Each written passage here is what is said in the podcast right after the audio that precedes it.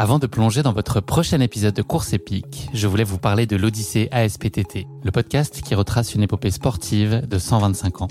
Le mouvement ASPTT propose une multitude d'activités sportives pour tout niveau, du débutant au confirmé, dans toute la France. J'ai particulièrement aimé dans ce podcast l'alternance entre les anecdotes historiques sur de nombreuses disciplines sportives et les témoignages en immersion des adhérents de l'association. C'est à la fois rythmé, vivant et instructif. Avec ce podcast, vous allez vous plonger dans l'odyssée de cette association, véritable pionnière dans la démocratisation du sport en France. Et puis les quatre épisodes de l'odyssée ASPTT mettent en lumière ce qu'il y a de plus essentiel dans le sport selon moi. Les notions d'égalité, de solidarité, d'inclusion et d'accessibilité. Et dont la course à pied est d'ailleurs une très belle expression, vous êtes bien placé pour le savoir. Vous savez désormais ce qu'il vous reste à faire. Faites comme moi, courez découvrir les quatre épisodes de l'Odyssée ASPTT sur votre plateforme d'écoute favorite. Salut, c'est Guillaume. Je vous propose de découvrir un extrait du prochain épisode de Course épique. Course épique, c'est chaque semaine un invité, une course, une histoire hors du commun. Je vous donne rendez-vous tous les mercredis pour découvrir un nouvel épisode et vivre une grande et belle histoire de course. Mais avant ça, place un extrait de notre prochain épisode. Je voudrais qu'on vienne à, la genèse de, ta participation à la course qui n'était pas nécessairement prévue dans ton calendrier. Mm. Elle est euh, consécutive à ton abandon sur, euh, sur la TDS. Est-ce que tu peux euh, revenir un peu sur, sur, cette, sur cet abandon-là et puis nous dire voilà, qu'est-ce qui a fait que tu t'es dit que c'était un bon moyen? Il y avait finalement un potentiel de forme que tu avais envie d'exploiter et de ne pas mettre sous le tapis finalement, alors que tu avais bien bossé pendant les, mois d'avant? Ouais, bah la TDS, en fait, j'ai fait une fois, j'ai fait je pense que ça va faire rire beaucoup de gens. Je suis parti avec une chaussure de route, avec des Boston. Pourquoi? Mais En fait, c'est assez roulant jusqu'à Bourg-Saint-Maurice. Et je pense que ça passe en chaussures de route jusqu'à Bourg-Saint-Maurice. Et je sais pas, en fait, j'ai pas voulu changer de chaussures. Je me suis dit, je suis bien. Et les gens qui ont déjà fait Bourg-Saint-Maurice jusqu'à Beaufort, euh, c'est même technique. Et là, c'était une belle bêtise. Et aussi, la deuxième bêtise dans l'affaire, c'est que, en fait, dans cette année-là, j'ai pris 3 ou 4 cm. Et j'ai pris une demi-pointure. Donc, je suis passé de 44 2 tiers à 45 1 tiers. Et et en fait, même mes chaussures de route étaient petites. Et en fait, euh, j'arrivais pas à comprendre. Je pensais pas pouvoir avoir grandi en, euh, à 21 ans, bah, à 22 ans à l'époque ou 23 ans. Sachant que tu étais déjà très grand. Ouais, c'est Et c'est pour ça que je trouvais ça fou. Et donc, euh, c'est un peu un mélange de bêtises et de, ouais, de bêtises surtout. Et donc, je me suis cassé les, cassé les ongles du pied. Les deux, ouais, j'avais plus d'ongles. Donc, j'arrivais plus à avancer. Ça me faisait beaucoup trop douloureux. Trop, douloureux. En fait, je pense qu'il serait été arraché, ça aurait été mieux. Mais le problème, c'est que ça restait, ça faisait une pression avec le sang et je sais pas si vous, si vous avez déjà eu ça. Mais ils sont arrachés ou ils ont juste noirci? Noirci. Et non, ils sont noircis. Il y avait le sang. Ah, hmm. J'aime pas. T'as déjà fait percer comme ça une ampoule sous un ongle? Euh, Je sais pas, mais j'ai. Je, préfère, ne pas, je préfère qu'on continue cette discussion. Ouais, t'en parler, j'ai eu ça au Marathon des Sables, c'est génial. Ah, bah, j'ai pas. ça, va aller. bon appétit.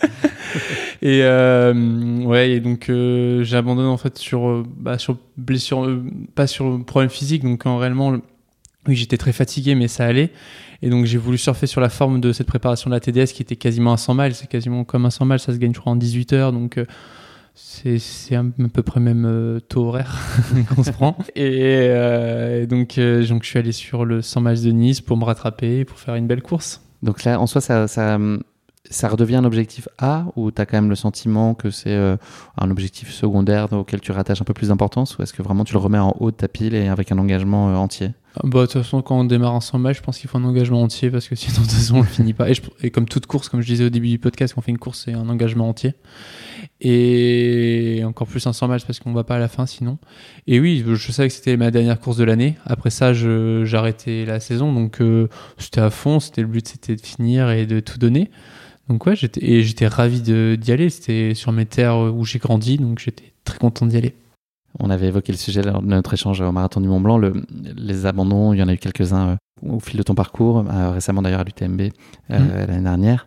Est-ce que tu les apprends différemment aujourd'hui avec le temps, avec l'expérience? Est-ce que ou est-ce que chacun en soi est tellement a peut-être une raison différente d'être que tu le, toi aussi psychologiquement tu vas le gérer différemment? Est-ce que tu sens que tu as plus de recul peut-être par rapport à l'abandon aujourd'hui?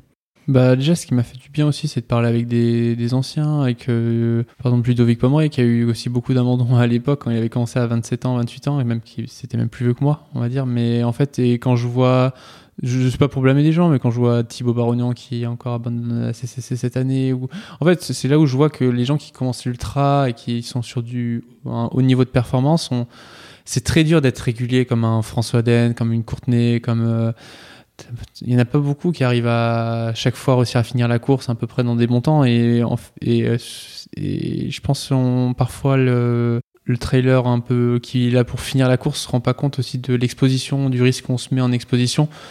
Et c'est pour ça que c'est l'abandon est comme ça arrive, je pense, comme plus rapidement sur un des athlètes de haut niveau que sur des peut-être euh, sur des finishers. Est-ce que toi, tu le sentiment d'avoir aussi ce tempérament euh, très joueur, un peu all-in, tu vois, de tenter soit euh, exceller, être devant et jouer vraiment la gagne, ou pas finir, ou prendre le risque en tout cas de pas finir Ou est-ce que tu peux avoir une approche un peu plus tempérée aussi?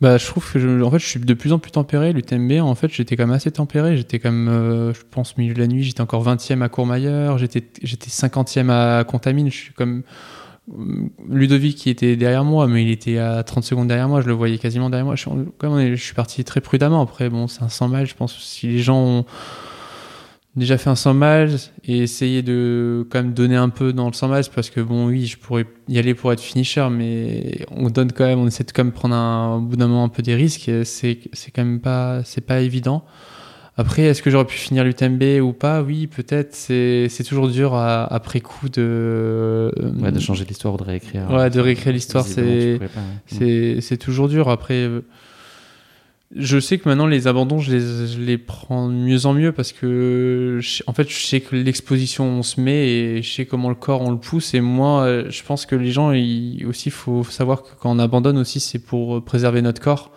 Que ouais, j'ai en fait j'ai envie de faire une longue carrière et que quand je vois je fais deux malaises à l'UTMB, je pourrais m'arrêter, boire, manger pendant une deux heures et aller chercher le finisher. Mais je sais pas si pour mon corps, pour ma santé, c'est bien. Et j'aime le trail, hein, j'adore, mais j'ai aussi une santé à. Mmh. La gestion de long terme aussi. Oui, c'est ça. À préserver.